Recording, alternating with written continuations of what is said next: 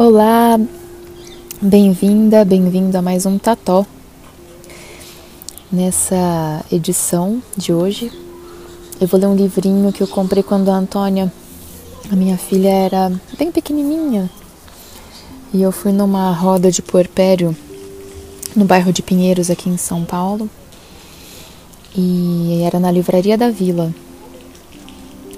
Agora a gente está passando pelo momento da pandemia do Covid Estamos em isolamento e uma das coisas que me dá saudade, além, claro, de encontrar as pessoas, de abraçar e tudo mais, é de poder frequentar esses lugares é, de encontros, né? Como livraria, exposição, Sesc. E essa livraria é uma, é uma livraria bem especial para quem gosta de livros infantis, então. E daí eu vi esse livro de um autor do meu coração e, e não resisti. O livro chama Poeminha em Língua de Brincar, do Manuel de Barros, com ilustrações do Camal João, pela Companhia das Letrinhas. O Manuel de Barros, a gente teve a sorte, eu não me lembro exatamente em que ano, deve ter sido por volta de 2008, 2010. Ai, não, talvez eu fale besteira, mas enfim. Eu tenho certeza que foi antes de 2012. Tive a sorte, tivemos a sorte, eu e o Rodrigo, de conhecê-lo lá em Campo Grande. A gente foi fazer uma viagem para o Pantanal que a gente sempre gostou de fazer viagens assim de de moto, de bicicleta, enfim. E a gente foi fazer a Transpantaneira de moto. Então fomos começamos, né, fomos até Campo Grande e tal. E lá a gente fez um trecho da Transpantaneira. Depois a gente foi pela parte de de Mato Grosso, né? Primeiro a gente fez pelo Mato Grosso do Sul, depois fomos fazer de, de a partir de Cuiabá, de Poconé. Mas e daí quando a gente estava lá no finalzinho da viagem já para voltar em Campo Grande, quem me apresentou Manuel de Barros foi o meu marido, foi o Rodrigo. E eu falei, vamos tentar procurar o Manuel de Barros? Será que ele não mora aqui? Então dei um Google e achei o telefone, o endereço, na verdade, e um telefone também.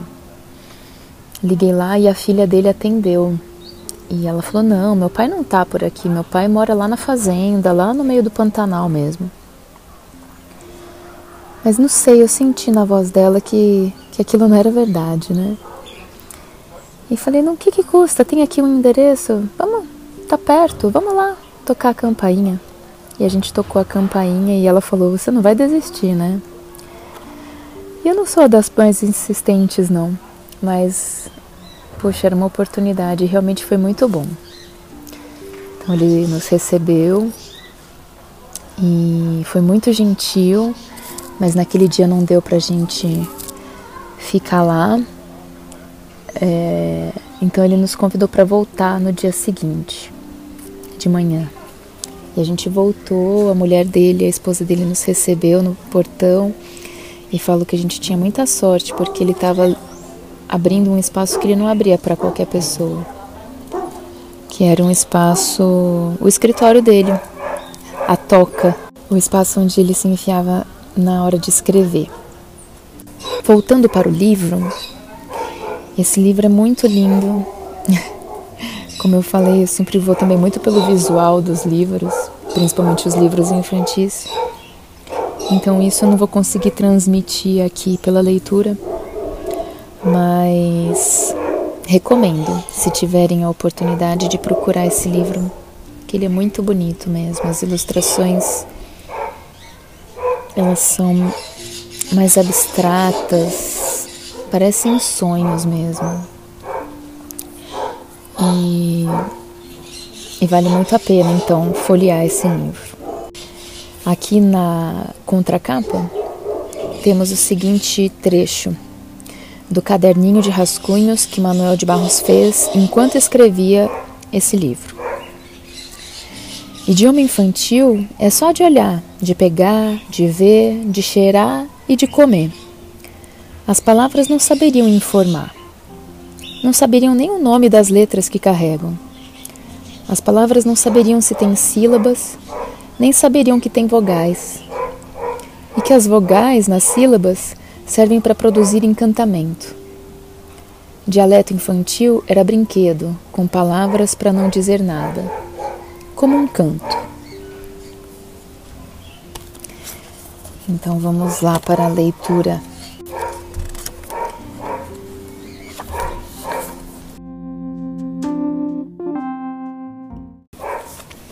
Ele tinha no rosto um sonho de ave extraviada. Falava em língua de ave e de criança.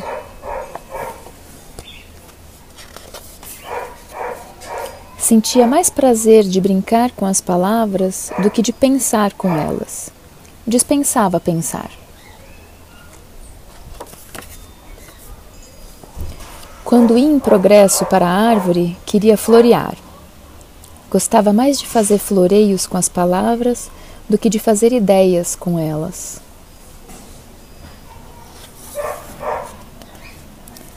Aprendera no circo, a idos, que a palavra tem que chegar ao grau de brinquedo, para ser séria de rir. Contou para a turma da roda que certa rã saltara sobre uma frase dele e que a frase nem arriou. De certo não arriou porque não tinha nenhuma palavra podre nela.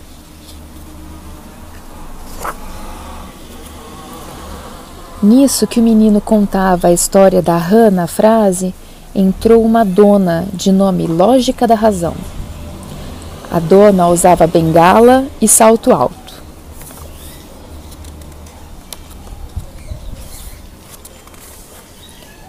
De ouvir o conto da rã na frase, a dona falou: Isso é língua de brincar e é idiotice de criança, pois frases são letras sonhadas. Não tem peso nem consistência de corda para aguentar uma rã em cima dela. Isso é língua de raiz, continuou. É língua de faz de conta, é língua de brincar. Mas o garoto, que tinha no rosto um sonho de ave extraviada, também tinha por cestro jogar pedrinhas no bom senso. E jogava pedrinhas. Disse que ainda hoje virá a nossa tarde sentada sobre uma lata, ao modo que um bem te vi sentado na telha. Logo entrou a dona lógica da razão e bosteou. Mas lata não aguenta uma tarde em cima dela. E ademais, a lata não tem espaço para caber uma tarde nela. Isso é língua de brincar, é coisa nada. O menino sentenciou: Se o nada desaparecer, a poesia acaba.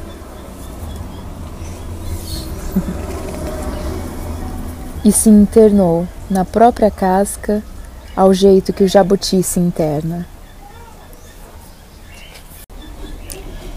Manuel de Barros nasceu em dezembro de 1916, em Cuiabá, no Mato Grosso. Até os nove anos, morou no Pantanal, onde seu pai trabalhava em uma fazenda. Estudou em um internato em Campo Grande e, mais velho, foi para o Rio de Janeiro, onde se formou em direito e viveu por 30 anos. Começou a esboçar seus primeiros poemas aos 12 anos e aos 21 publicou seu primeiro livro, Poemas Concebidos Sem Pecado. Sua linguagem parece não gostar de regras e prefere ser desobediente. Fazia brincadeiras com as palavras. Tenho preguiça de ser sério. Foi assim que Manuel construiu seu mundo ao longo da carreira, o autor conquistou vários prêmios importantes. Sua obra foi publicada em Portugal, Espanha, França, entre outros, outros países. Dele, a Companhia das Letrinhas publicou Cantigas por um Passarinho à Toa, também para o público infantil. E Camal João. Camal João gosta de andar devagarinho, comer mamão com a mão e dar cambalhota. Nasceu em junho de 1988 no Rio de Janeiro. Graduou-se em design com ênfase em comunicação visual na PUC Rio e fez pós-graduação em psicomotricidade somática no Instituto Antropos. Atualmente é professor de ilustração na Escola Parque e facilitador do projeto Cadernos e Caminhos, que leva pequenos grupos a viagens para investigar o registro sensível da experiência através do desenho. Em 2012, ilustrou o livro infantil O Mistério do Coelho Pensante, de Clarice Lispector, pela Rocco, em 2015, publicou o projeto autoral O Tempo Sem Tempo, Bolha Editora, e em 2018 ilustrou Cantigas por um Passarinho à Toa, de Manuel de Barros.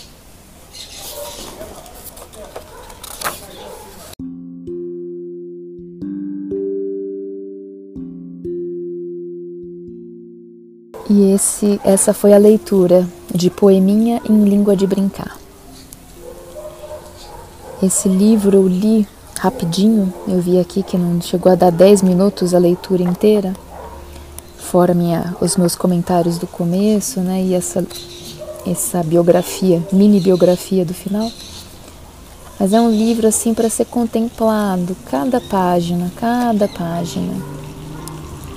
É que realmente eu acho que não cabe a mim fazer isso aqui, sabe? Lendo para vocês fica tentando descrever os desenhos. É uma coisa que tem que mesmo ser vista e sentida.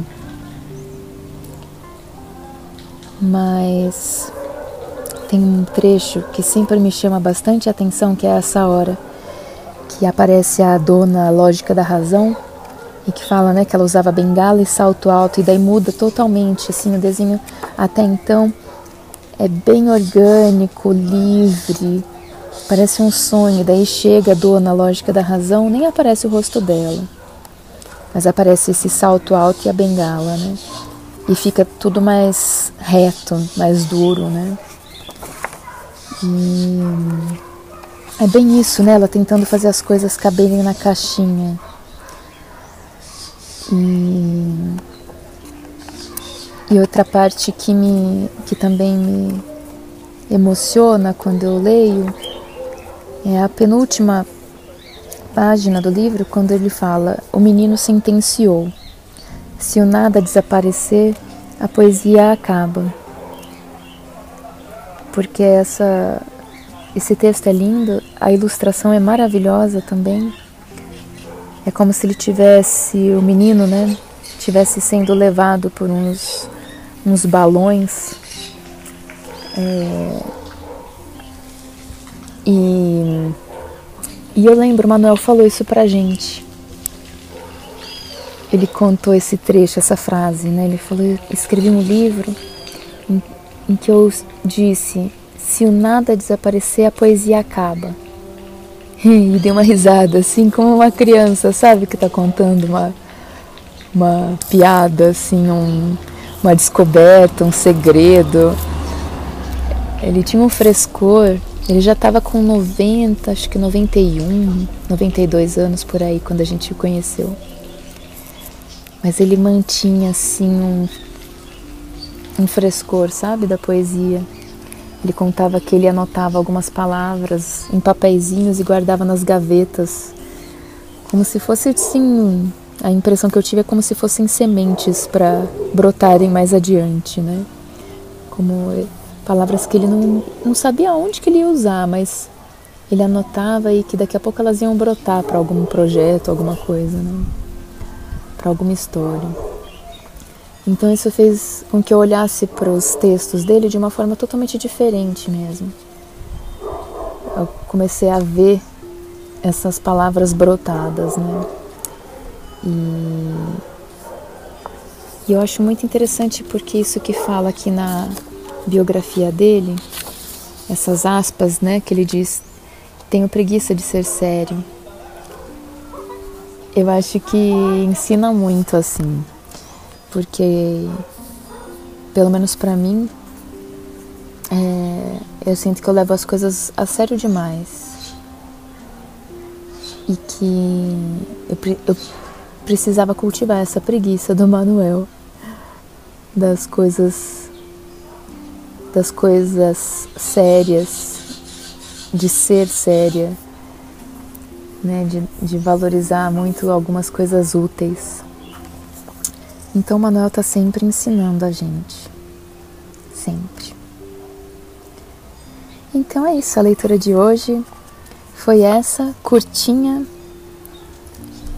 mas que desperta muitas coisas. Espero que pela audição vocês tenham conseguido, você, né, que está me ouvindo agora, tenha conseguido captar um pouco dessa essência, que eu tenha conseguido transmitir o que, o que esse livro ressoa né, em mim. Que de repente ressoe coisas diferentes, né? Ressoem coisas mais. É, coisas diferentes assim em vocês. Que você possa compartilhar isso se quiser, dizer o que, que isso despertou em você ou não ou talvez assim uma expectativa que você criou e que gostaria de que tivesse despertado. O que que o Manuel de Barros significa para você? Você tem alguma história com o Manuel? ou com o Kamal também? Por coincidência, ontem eu ouvi numa live com a querida Adriana Clisses e com a Gabriela Romeu e com a Josiane do Ateliê Carambola. É, era sobre o, o quintal, os quintais da infância. E lá elas falaram, a Gabriela Romeu falou sobre o Camal João. E eu falei, olha, estou justamente com esse livro para ler no Tató, um livro ilustrado por ele. E então, se você tiver alguma história para compartilhar, alguma sugestão, o que você quiser, pode procurar por mim lá no Instagram, em arroba tatopodcast, tudo junto, sem acento, ou no aplicativo Anchor, que se escreve Anchor com CH, Anchor em inglês. Lá dá até para você mandar mensagem de áudio se quiser. E é isso. Espero que tenha gostado. Espero que esteja bem, passando bem esse momento de quarentena, ou se você estiver ouvindo isso depois da quarentena, melhor ainda. E até o próximo Tató. Um beijo.